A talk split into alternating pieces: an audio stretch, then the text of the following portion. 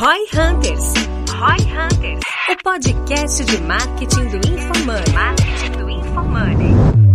Aqui é arroba o Guilherme Lippert. Sim, eu mudei o arroba, galera. Pega lá, arroba o Guilherme Lippert. E a minha expectativa para esse episódio é entender qual é o futuro desse mundo de infoprodutos e como que a gente pode ajudar a galera a monetizar ele melhor. Aqui é arroba João Vitor e a minha expectativa para esse episódio é saber a diferença entre a Last Link e o OnlyFans. Esse sacaneou, né? é foda. avisei. E aqui é o arroba Michel Anki, Michel A-N-K. Minha expectativa para esse episódio é mostrar para vocês como que a gente pode atender a todos os criadores do Brasil, tanto com a Last Link e com a Close Fans, que é uma nova solução.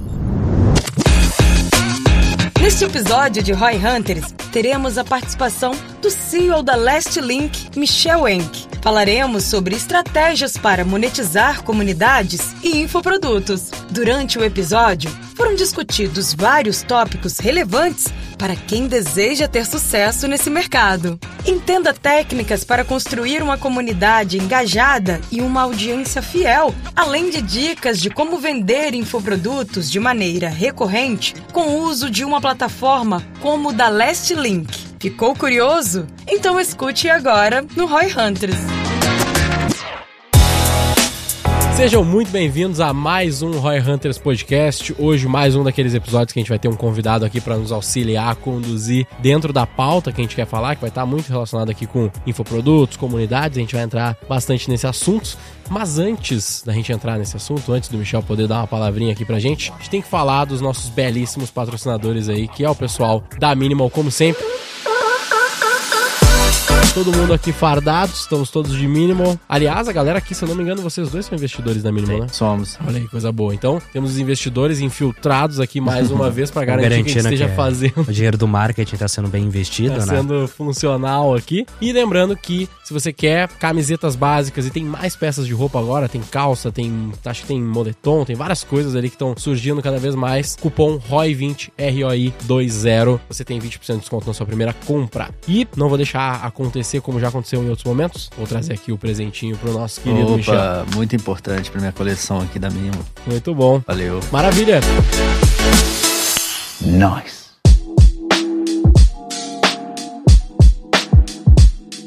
Michel, conta pra gente um pouquinho de forma breve, só pra galera conhecer assim quem é você e depois a gente vai falar um pouquinho da frente que você atua e ver insights sobre essa questão de infoprodutos, comunidades e tudo mais. Trazendo um contexto aí, Michel Anki, meu nome, sou fundador e CEO da Last Link. A Last Link foi uma empresa que eu fundei no meio da pandemia, mas veio de um histórico meu de segunda startup aí já, né? Anterior à Last Link a gente tinha a Boom, que era uma plataforma para ganhar seguidores no Instagram, etc. E eu vim de uma carreira profissional mais corporativa, diferentemente aí de muita maioria. Eu vim da Vale, do Rio Doce, trabalhei na Vale do Rio Doce por quase 14 O cara anos. tá entregando a idade, chamando de Vale do Rio Doce. É, não é mais não é Vale, do Vale Rio do Doce, é só. Vale. É só Vale. Já nem A sei. antiga Vale do Rio Doce.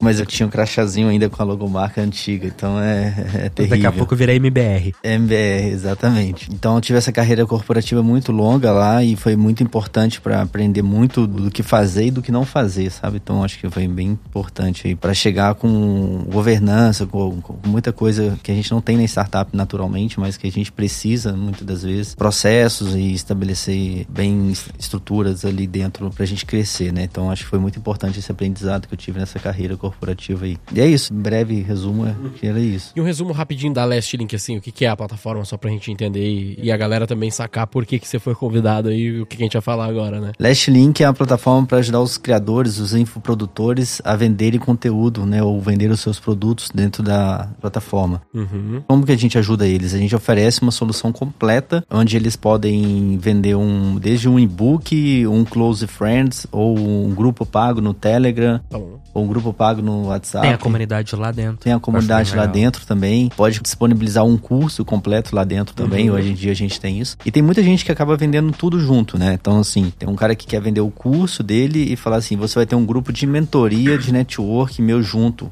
Então o cara Certo. faz até um conceito que a gente tem lá dentro que chama order bump. Então você pode vender os dois ao mesmo tempo e falar assim, ó, se você comprar esse mais esse, vai ter um desconto. Então a gente tem isso lá dentro. Tem muitos criadores que aproveitam dessa oportunidade, né? Então tá fazendo um lançamento ali, aproveitar o impulso da compra, né? E falar assim, se você levar mais esse produto junto, você ganha esse outro. Desculpa comparar aqui, mas é tipo os serviços de uma Hotmart da vida? Sim, exatamente. É, Só que mais, talvez mais Só- otimizado. é, essa é a a, gente tem todos esses recursos que eles oferecem, mas a gente oferece as conexões adicionais. Então, grupos no WhatsApp, grupos no Telegram, Close Hum, entendi. Friends, a gente oferece isso Então, também A gente pode dizer que o diferencial mesmo vai estar nessa parte das comunidades, né? nas comunidades, exatamente. Hum, legal.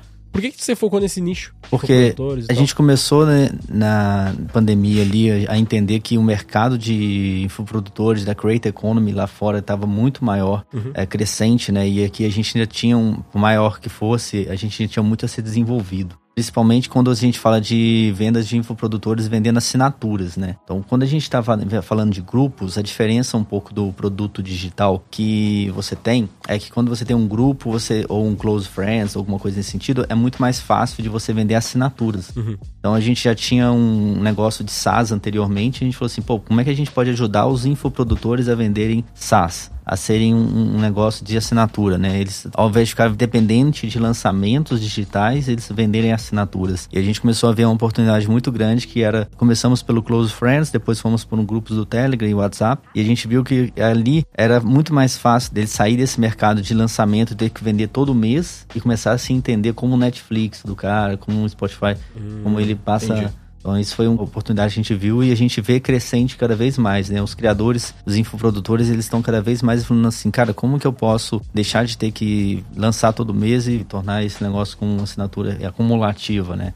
E aí a gente tem grandes nomes aí, grandes cases interessantes que a gente teve até o Norton Mello, é um grande case nosso lá na Nestlink, que começou vendendo um perfil dele privado no Instagram, com lives, todos os dias ele entregava lives ali diárias ali de manhã e, e à noite de treinos. Nossa. Ah, tá, de treino, daí faz sentido, né? Diariamente. Entendi. Então é é mais fácil, Falei, né? cara, o cara faz live todo dia, duas vezes por dia, mano. Que trampo. É, mas é, o Ah, treino. continua, na, na ver- na verdade, se for parar pra pensar pensando que é um treino, eu acho que é mais trampo Puta, é mais ainda, né, mano? trampo ainda, É, depende- sofre, velho. Se eu fosse fazer Pô, maluco é live duas vezes por dia, fazer duas lives sentado na cadeira ali batendo papo. irmão. O cara faz duas lives lá, levantando peso, mexendo. é. Caralho. E a disciplina dele é impressionante, assim. E ele foi um caso, tava, tava falando com o João mais cedo, né, João? Como que é difícil você transformar um criador em equity. O que o Norton fez foi uma coisa assim, ele foi vendido. Então ele foi vendido para uma outra empresa. Uma empresa comprou ele, o Norton Mello hoje em dia ele faz os treinos dentro de uma outra plataforma, que é uma empresa que comprou ele por valores múltiplos absurdos aí, que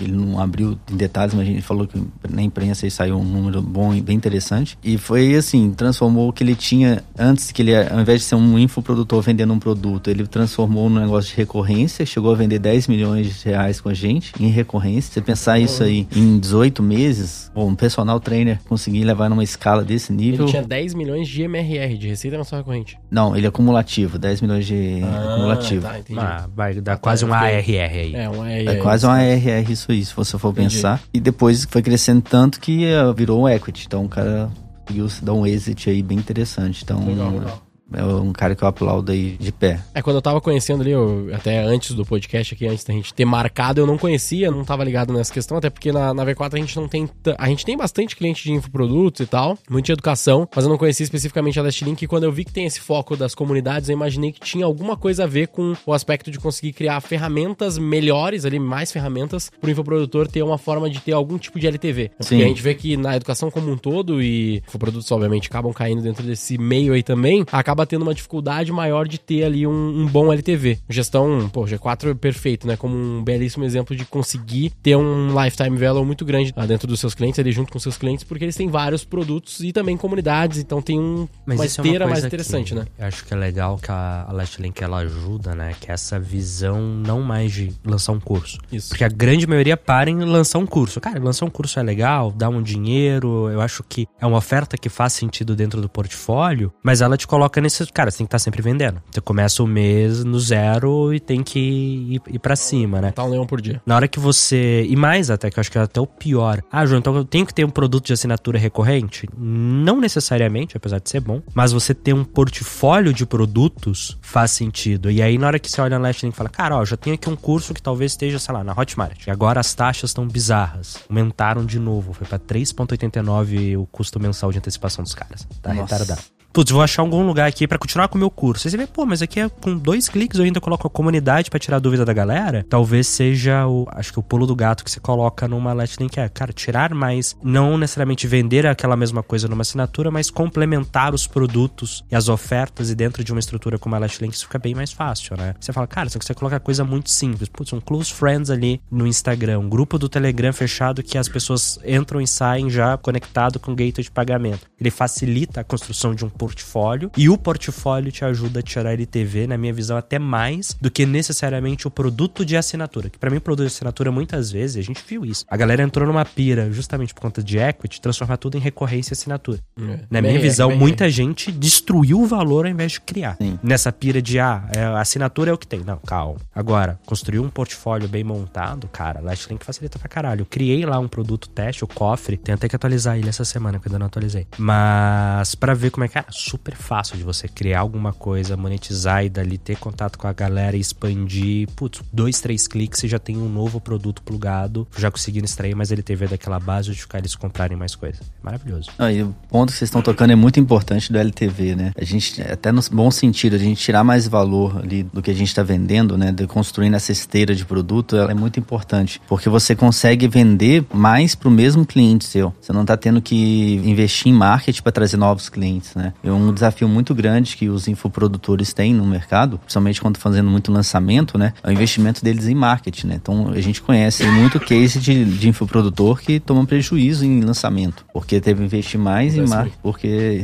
investiu mais do que ele conseguiu realmente faturar. Então quando você começa a vender para mais para o mesmo cliente seu, a história muda, né? É, a gente batia muito isso anos atrás, né? Quando o lançamento estava começando a bombar, ainda rola muito, ainda tem muito e é uma baita estratégia, mas não passa disso, né? É uma excelente é, é uma estratégia, estratégia. Uma estratégia de vendas. E foi muito vendido por muito tempo. Hoje em dia a galera vende menos assim, como ah, modelo de negócio, modelo de negócio de lançamento. Não é, já tá bem claro, já tá bem batido também. Mas, pô, como uma estratégia dentro do teu mix, dentro do teu portfólio de marketing, ela serve muito bem. O problema é que ela é viciante, né, cara? É. Porque assim, é uma injeção, principalmente no começo, eu vejo que você tem basicamente dois cenários quem começa a fazer lançamento. E são extremos. Ou é alguém que não tem audiência nenhuma e vai sofrer pra caramba para conseguir fazer. E geralmente é quem eu vejo que consegue sustentar sucesso, né? Quando você passa da zona de arrebentação. Porque ele aprendeu passo a passo. Ou quem tem uma baita demanda reprimida. Seja empresa ou seja um criador, nunca vendeu nada e vai lá e faz. Cara, é uma tem, estratégia. Também tem o terceiro caso, que é aquele cara que tem muita audiência, mas é uma audiência muito aleatória e ele acha que ele vai ah, não, arregaçar. Tô, tô, tô excluindo isso, né? Tô, tô, tô, tô excluindo isso,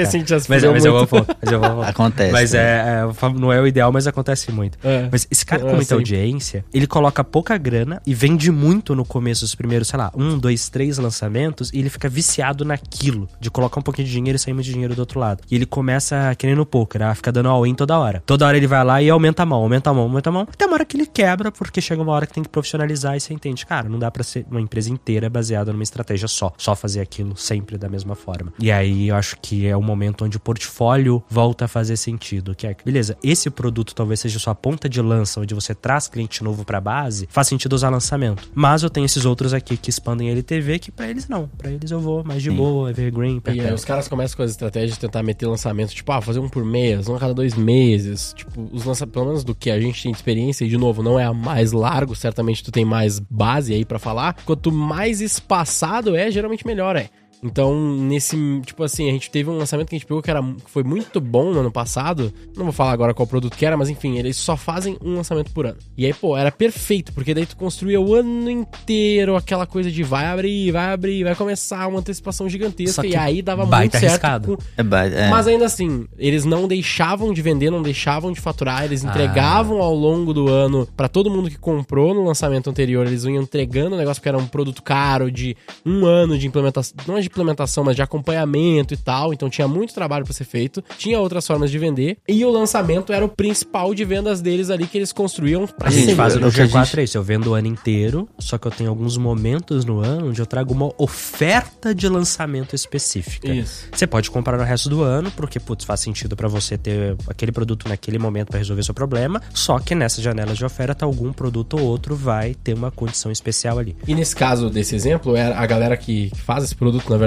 eles eram, tipo assim, muito. Era uma galera que tinha uma audiência muito grande, só que eles.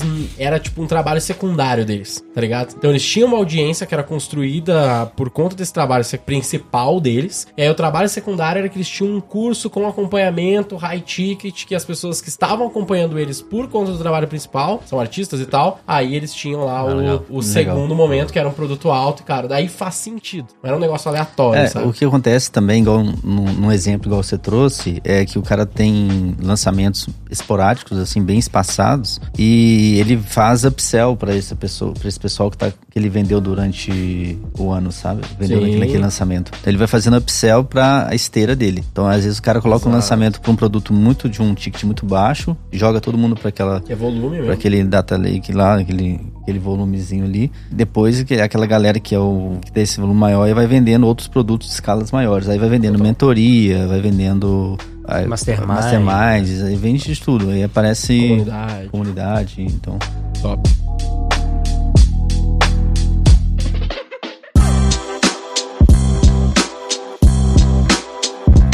E uma visão assim, eu vi que lá no, no caso da Last Link vocês têm essa questão do WhatsApp, dos grupos e tal. Só uma pergunta primeiro. Vocês chegam a fazer, tipo, aquele um controle do grupo de WhatsApp de forma integrada, assim? Tipo, Sim. o cara, A gente- sei lá, para de pagar, tira do grupo automático? Automático, assim? Pô, isso é 100%. muito foda mesmo. O cara pagou, a gente processa todo o pagamento do cartão, Pix, boleto ali, Legal. trata tudo, né, fraude, etc. Tudo é responsabilidade nossa. E o cara pagou, a gente joga ele pra dentro, o cara parou de pagar, a gente remove ele. Porra, isso é Isso no WhatsApp, no Telegram, mesmo processo, é, e no Instagram também. Com, perfil, foda. no Instagram com perfil privado, né? Então o cara pode ter um perfil privado no Instagram e só vai seguir aquele perfil quem pagou, Uhum. ou um close friends também. Muito legal. E aí a minha pergunta, é, falando mais de estratégia, assim, o WhatsApp para conversão, um trabalho mais manual, a galera tá usando muito isso no mundo de infoprodutos hoje? Tá crescendo mais isso ou não? Funciona muito bem para quem tá fazendo algum tipo de mastermind, mentorias ou até desafios, por exemplo, funciona muito bem também. Desafios de fitness. O cara vai fazer um desafio 21 dias ou vai fazer treinos diários ali, vai trazer dicas, pílulas que eles chamam ali dentro do WhatsApp. Funciona perfeito assim, sabe? Para fazer conversão mesmo. Fazer conversão mesmo. Faz sentido. E tem uma história aí que eu acho que é legal a gente entrar que, não sei se a gente pode entrar naquele que a gente falou do Slack lá, lembra? Ah, que tá dos grandes públicos que atende a questão, né? Que basicamente né, você tem ali falou nada, fitness. Tenho todos. é, tem fitness, tem Tenho- gambling, tem o conteúdo educacional de modo geral e tem o famoso conteúdo adulto. Temos também. né? Acho que esse aqui é um ponto pra explorar, inclusive, o movimento que vocês estão fazendo agora pra desassociar o estigma, né, de ser uma Sim. plataforma de conteúdo adulto. E tem um negócio que é muito legal quando você pensa nisso, que é... Eu, por exemplo, e eu aposto que a maioria de quem tá ouvindo também não sabe que o OnlyFans, por exemplo, não é uma plataforma de conteúdo adulto. É uma plataforma de conteúdo, ponto.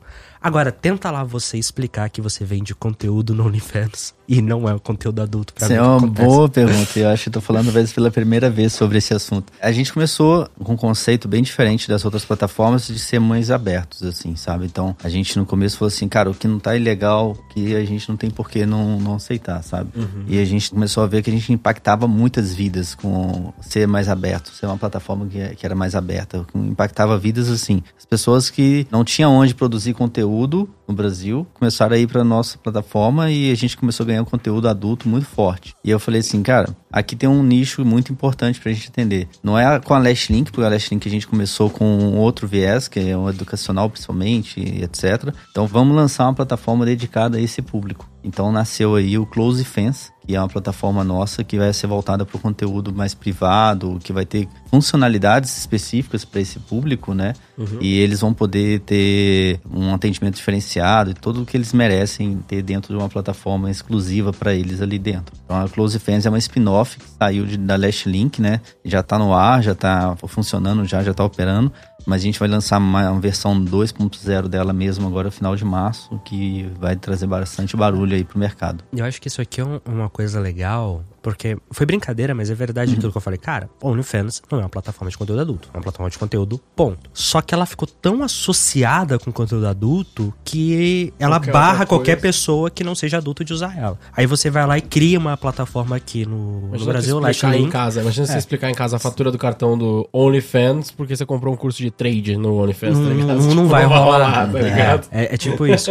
Então, isso aqui foi uma sacada que eu achei muito legal da Last Link de fazer, dela fazer esse spin-off, de continuar atendendo esse público. Que alguém vai ter que atender esse público, não é Sim. ilegal, não vai contra a lei de nada, está facilitando ali, preservando a marca original. Por outro lado, quando a gente para e pensa, você está tomando uma decisão de dividir a atenção. Talvez em produto, não sei o quanto que impacta, mas com certeza em construção de marca e reputação, Impacta in- bastante. indefinidamente. Como que foi esse processo de decisão? Qual que é o impacto disso? Que eu acho que é uma coisa que, por exemplo, tem muito negócio que pode fazer. Teve um aluno na imersão, por exemplo, que ele tinha uma construtora. Tinha não, né? Ele tem uma. Não é construtora, vai, mas é uma empresa de engenharia que eles fazem demolição e planificação de terreno. Eu não sei o nome certo disso. É, e não é demolidora também. E assim, eles eram os mais caros da região porque eles entregam a melhor qualidade, as melhores máquinas. Falaram, cara, só que a gente poderia entregar um serviço que as outras mais baratas fazem também com outras máquinas que nós temos. Só que se eu abaixo o preço ali, o cliente só vai querer o preço mais baixo. E a sugestão foi, cara, cria outra marca focada nesse outro segmento, né? Que é a estratégia de marca de combate, quando a gente olha simplesmente ser mais barato, tem esse nome de marca de combate. Não é exatamente o caso aqui, mas é um tipo de decisão que eu acho que talvez quem tá ouvindo possa falar. Será que a estratégia pra você não é dividir? Criar outra marca pra poder atender esse segmento ou uma proposta diferente? Como que foi Sim. isso? Cara, foi trivial, porque a gente tinha que entregar pro que a gente estava se proporcionando a ser competidor ali, né? Com a Last Link no educacional. Então, primeiro eu precisei fortalecer bastante a Last Link para deixar ela num nível que eu falei assim, pô, agora eu consigo dar atenção para o outro conteúdo também. Então a gente ficou do momento que eu acho que a gente até conversou um, tempo atrás, né? Eu falei assim, fiquei eu acho que quase um ano para falar assim, cara, agora vai, sabe? A gente fez até uma rodada pequena para fazer essa spin-off não é uma extensão da nossa última rodada. E aí, no final do ano passado, a gente decidiu, agora é o momento, vamos montar um time dedicado. Produto, você falou ali, né? Produto, ele é, assim, extremamente diferente, sabe? Assim, muda muita particularidade, detalhes, assim, experiência dos dois usuários, tanto o criador, tanto o cara que é o comprador, é diferente. Tem que pensar muito nisso, né? Então, a gente é muito voltado para produto mindset de produto aí. Então, a gente foi uma decisão bem desenhada e construímos um time dedicado e hoje a gente tem já praticamente quase a empresa inteira dedicada à parte do Close Friends e uma parte dedicada à Last Link para fazer essa, essa Basicamente, você separação. montou quase duas empresas. Então. Duas empresas, são aí. duas empresas separadas mesmo. Legal. Você falou, putz, no final do ano passado você tomou essa decisão, né? Vocês tomaram lá. Eu lembro que a gente conversou sobre isso quase dois anos atrás. Eu lembro que eu falei, cara, talvez o caminho seja criar outra marca. Eu não sabia que ia ser tão difícil, tanto mudança o produto, que quando eu falei com o Michel sobre isso um tempo atrás, na minha cabeça era clona o produto, vai lá no GitHub, clona, sobe com, muda logo, muda a cor e é isso aí. Aí, né, já traz aqui, mas qual foi, ou quais foram os indicadores de falou, putz, agora é o momento? No momento que a gente ficou independente como um Last Link. Na hora que a gente ficou competitivo com as plataformas Last Link versus outras do mercado. Então a gente falou assim, bom, a gente conseguiu ser bom em alguma coisa primeiro, porque a gente estava sendo pato. A gente estava sendo bonzinho em uma e em outra, e a gente estava atendendo os dois públicos, mas a gente não estava sendo competitivo, sabe? No- A gente estava numa fase de construção de produto, né? A Last Link nasceu em 2020. E aí a gente falou assim, agora a Dashlink tem os recursos que são competitivos, né? A gente tem recursos avançados de upsell, order bump, é, venda de é, combos que a gente chama lá dentro. São recursos super avançados que a gente falou assim, agora que a gente tem esse recurso, que a gente consegue competir com o mercado de verdade, a gente pode avançar para ir para outra frente. que Ficar gente- bom em alguma coisa de verdade antes de caçar fazer Sim, a próxima. exato. É, a gente Exatamente. fala muito de foco, né? A gente falou isso várias vezes aqui no Roy Hunters, que a gente sempre tem várias outras oportunidades de trabalho com várias outras coisas, mas a gente acaba, na maior parte das vezes, largando mão e, tipo assim, abdicando completamente porque a gente vai focar em fazer o que a gente sabe fazer. Eu acredito que esse caso aqui, ele tá próximo, muito próximo do core, né? Porque ainda é comunidade e tal, só Sim. meio que muda só o público nesse caso, tanto nas duas pontas, né? O público que produz como o público que consome vai acabar mudando. Se bem que tem uma certa intersecção entre os, o público que consome o conteúdo de educacional com o conteúdo do Close Também Friends nesse tem, caso, né? Obviamente tem essa intersecção. Mas, de fato, o negócio da marca entra lá naquele episódio que eh, a gente falou lá do Acho que foi a pessoal... Marcela Rezende, não? Foi, acho que foi- eu não lembro agora se foi a Marcela, mas enfim. Que é investidora nossa. Da. Madeira Madeira? é. Mas da Last Link? Da Last Link. Legal. Da mínima eu sabia, da Last Link não. É, ela é investidora na Last Link. Mas eu não lembro se foi com ela ou se foi. Teve até um episódio que eu nem participei, por isso que eu não tô lembrando agora aqui. ah, mas que a gente falou bastante sobre isso do, das marcas e tal. Acho que foi com o pessoal aqui da XP mesmo. Mas enfim. É difícil esse negócio da marca, né? De tu realmente ter um- essa quebra, porque na prática é todo um outro trampo, é um outro trabalho de construção de branding e tal. Mas nesse caso faz muito sentido, porque acaba correndo um risco muito grande de associar a marca Sim. da Nestlink com um- uma coisa que. Isso aí é muito importante também, porque a gente começava a ficar preocupado, porque como a gente estava tendo um crescimento muito grande também no do conteúdo adulto, eu falei assim, a gente não pode misturar o nosso posicionamento, que começou de uma forma, senão vai ser só uma plataforma de conteúdo adulto. Então a gente falou assim, vamos construir uma marca dedicada a eles, vai ser bom para todo mundo, né? Porque a gente comunica melhor com o conteúdo adulto, com a Close Fans, e com o educacional a gente comunica melhor. Eu acho que é até mais inteligente essa estratégia de vocês quando vocês assumem que, pô, essa marca aqui é, É conteúdo conteúdo adulto. Pô, É, total. Essa aqui não é o OnlyFans que fica se fazendo, sabe? Tipo, ah, não, tem outros negócios aqui sim. Mas é que, Pode cara, e aí, Mas a própria história do OnlyFans, ela, é- ela é boa pra Então mostrar por que, que eles ficam se fazendo. Porque é muito difícil nesse... É, é o que eu falo de sim business, né? Negócios do pecado. Ele tem mais dificuldade de fundraising, tem mais dificuldade instituição financeira. Por exemplo, É muito mais difícil a sua vida sim, sim. quando você assume que não. Qual é não lembro o segmento. Adulto é um segmento, eu acho que tabaco é outro segmento que também é assim, é muito Gambling também, tem Gambling. vários outros. Cara, tem alguns segmentos, quando você se assume sendo, você cai num foda. monte de restrição que sua vida fica mais difícil. Sim. Teve até uma treta, não teve uma vez, eu posso estar mentindo aqui, vocês vão saber, talvez, certamente tu vai saber melhor, mas teve uma vez que o OnlyFans tava cogitando tirar o conteúdo adulto, não teve? Sim, teve. E aí deu mó rebuliço lá, mó treta. Pra gente foi bom, porque. 92% da receita dos caras eram isso. É. Eles tentaram e. Pô, vou tirar, hein? Mas eles viram que não, não conseguiriam sobreviver no, no outro mercado e tiveram um cancelamento fortíssimo com eles Que ainda. daí vira um Patreon da vida, né? Meio que a mesma É. coisa, O, quase. o, o Patreon, ele, ele tem muita força no adulto também, sabe? Por exemplo, o Patreon. Tem. Exatamente, é essa é a sensação que eu tenho. Tipo, o Patreon eu não, não tinha essa noção, não, de que tinha.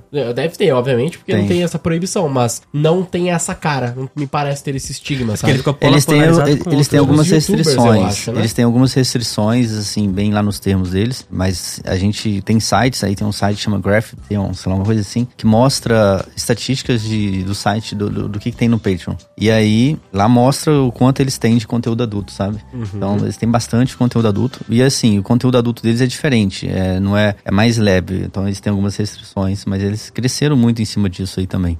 Ok. Hum, Deve ser, tipo, sei lá, menos, talvez menos explícito, alguma fita assim. Sim, uma coisa Enfim, assim. Olha aí, ele chegou, achou ali o, o link. Qual que é a informação? Número de criadores, de 222 mil criadores ao todos, eles têm 3.400 que estão como fotografia adulta, Pô, bem 8.700 que estão como adulto. vi- Ca- Mas tem um negócio muito legal, é o seguinte, eles pagam em média, aqui tá falando 25 milhões por mês para 222 mil criadores. 25 Então, milhões. a gente tá falando de 1.100 dólares por cada um. Se a gente vai em fotografia adulta, Tem 24 milhões. 115 mil dividido, vai pra 38 mil a receita média estimada pelo negócio. Ou seja, o criador médio do Patreon como um todo ganha mil dólares, o criador médio de adulto ganha 38 mil dólares. Quer dizer, não é o médio, né? A média, porque tem muita diferença. Isso, inclusive, talvez é um ponto legal, que é a diferença de média, mediana e os top creators e quanto que eles ganham no creator economy de modo geral. Porque, ah, eu peguei 115 mil, dividi por 3 mil, deu 38 mil pro cara. Cara, não, não é assim. Não é assim, não, Não dá é pra, assim. não dá pra ter sensacional, porque o long tail, né, é muito grande. Então, assim, se você for pensar, tem muito criador pequeno que lança lá e vende um, dois, três conteúdos, assim, sabe? Vende pra um, dois, três, quatro.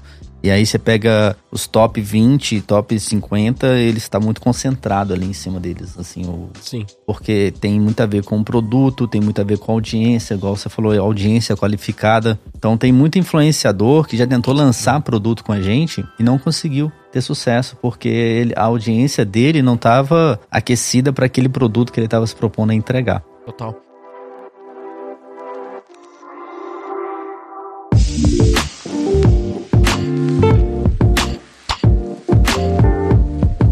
Essas plataformas que nem Last e seus concorrentes, vamos dizer assim, pra não ficar citando os outros também, eu acredito que elas têm muitos dados, tipo, muita, muita, muita informação, que nem a V4, A gente também tem muita informação de cohorts, né? Nichos específicos, estratégias, investimentos, coisas que estão vendendo, o que tá dando ROI, o que não tá dando ROI. Talvez vocês não cheguem nesse nível de granularidade, mas enfim, vocês têm algum nível de dados ali dos seus creators, da galera que tá ali produzindo conteúdo e e vendendo. Porém, eu não vejo, não vi até então nada que me saltou aos olhos, não achei nada assim, talvez você possa me dizer, mas algo que eles possam, tipo, meio que playbookar ou trazer insights, trazer visões e sugestões pros criadores, saca? Tipo assim, pô, velho, eu vi que você tem aqui, sei lá, o cara criou a conta lá na Nestlink e ele vai usar um, sei lá, um Close Friends pago, e aí já o básico seria sugerir o resto, né? Sim. Pô, você pode ter um grupo de WhatsApp dessa forma, você pode ter um outro A produto, gente- você pode fazer um lançamento, você pode fazer isso, pode fazer aquilo. Dessa, dessa forma, tá aqui alguns exemplos, formas que você pode pensar, gente que já fez no teu nicho.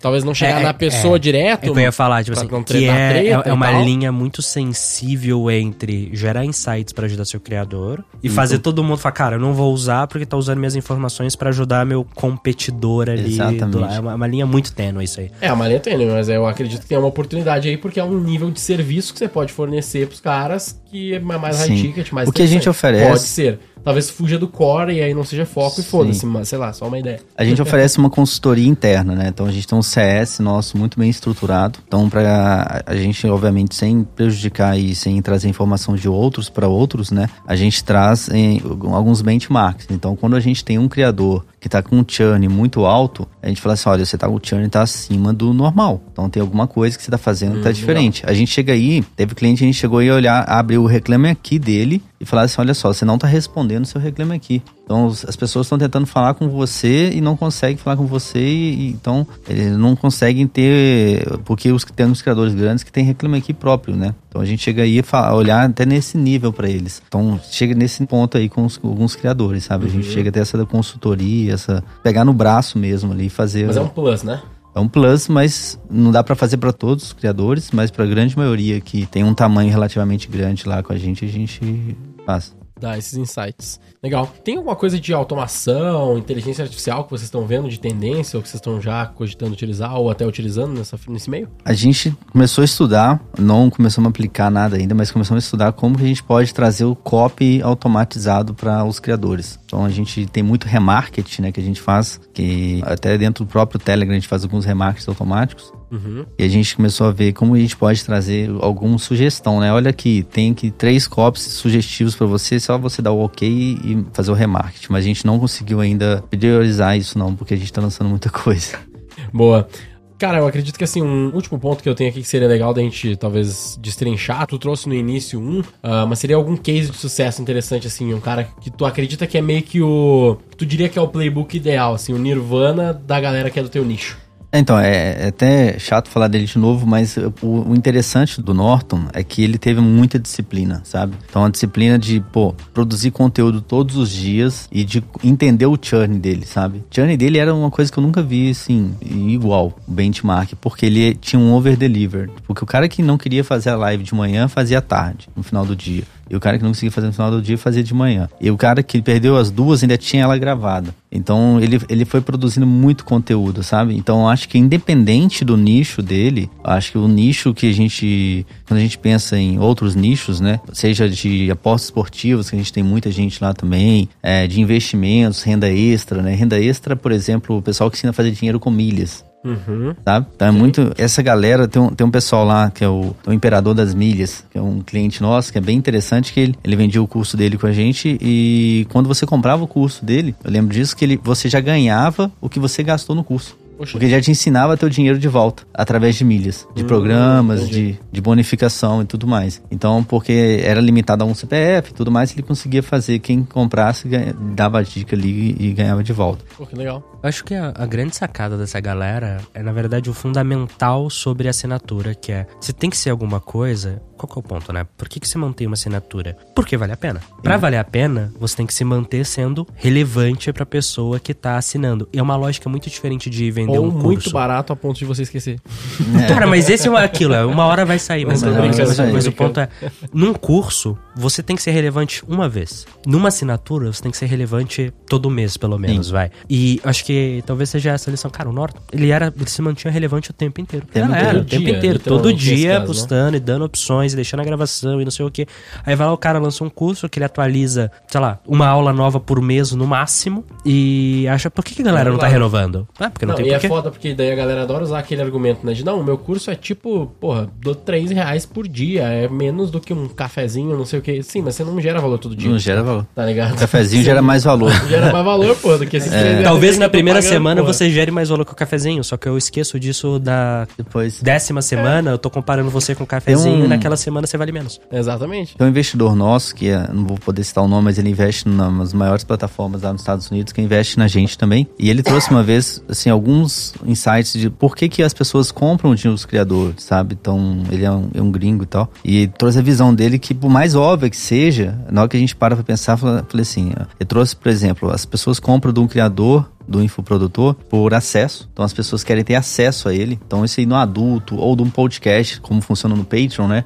As pessoas pagam lá dentro do Patreon para ter acesso às pessoas do podcast e para poder mandar uma interação e tudo mais, como pelo acesso, pela atenção. O acesso e a atenção tá bem próximos um do Tão outro. próximos, né? mas é que às vezes, tipo assim, que nem a gente, a gente responde muito no, no Instagram. Mas, tipo assim, a gente não responde os caras com, sei lá, a gente não dá uma consultoria nas respostas dos caras. A gente responde uma caixinha, às vezes pode passar a resposta ou outra. Mas se o cara Então. tivesse uma comunidade, talvez a gente desse mais atenção. Exatamente. É, compra por essa atenção. O educacional, né? Então, pro educacional funciona muito um produto digital mesmo, né? Então, um curso, um e-book, a mentoria talvez mais coletiva ali e tal. O educacional, o acesso e a atenção, que é o que eu falei. Então, são esses três pontos que ele destacou bastante, assim, sabe? Então, eu falei assim, faz bastante sentido a gente às vezes trazer isso pra falar assim, cara, eu tô, por, por que, que o influenciador não tá conseguindo vender, no final das contas, e se tornar um infoprodutor, né? Porque às vezes o cara não tá entregando nenhum propósito ali, né? Não tá entregando nenhum um educacional, não tá entregando um valor, não tá entregando um acesso que é realmente importante. Então, acho que ter Eu essas... acho que tem uma, uma reflexão nisso que você tem que estar o, o tempo inteiro mantendo isso de alguma forma, né? E quando a gente vai para educação, é, que é o, a base, né, na minha visão, quase sempre, acaba, tipo assim, tem um curso. O curso tá gravado. Você assistiu o curso? Putz, faz sentido você voltar de vez em quando, é, dar uma revisitada numa aula ou outra, faz, mas o valor marginal de voltar e assistir de novo, ele decresce muito rápido. Decresce. Muito rápido. Agora, um treino novo todo dia é outro rolê. É, Porra, naquele dia tem aquele treino fora, putz, a chance de você estar ao vivo vendo o treino ali, te dando aquela animada que nem a Peloton faz lá, né, com os professores ao vivo nos horários. Cara, porra, vou fingir que o Norton tá aqui na sala comigo me dando essa aula e usar isso pra dar gás. E não- e não é ao então, ou seja, vivo, todo pra dia todo mundo, tem né? uma... Sim. Tem, tem uma coisa nova ali. Você falou aí, tem a, é Ca- tem a Camilão lá também, que é um grande cliente nosso, vende perfil privado também e cara, entrega bastante valor pros clientes dela. E Ela é treinos, Camilão Team. Ah, chama. É, e bem legal também os treinos dela, e ela tem a mesma disciplina assim também. Eu acho que é um grande case de a gente citar aí também. Acho que Ah, legal. trazer. Massa. Maravilha. Deixa aí o como o pessoal pode te encontrar, o que que tu quer divulgar aqui pra galera que seja interessante. Legal. Bom, falar da Last Link aí rapidamente. Quem quiser acessar e, e conhecer um pouco mais, lastlink.com. A gente tem a menor taxa do mercado, uma plataforma completíssima aí para os infoprodutores poderem viver daquilo que eles amam e Tô me colocando à disposição aí também. Quem quiser acessar diretamente meu Instagram é Michel ANK, meu último nome. E queria agradecer aí pelo convite. Foi um papo muito interessante aí com vocês. E Bravo. é isso aí. Maravilha, mestre. Obrigado pela presença.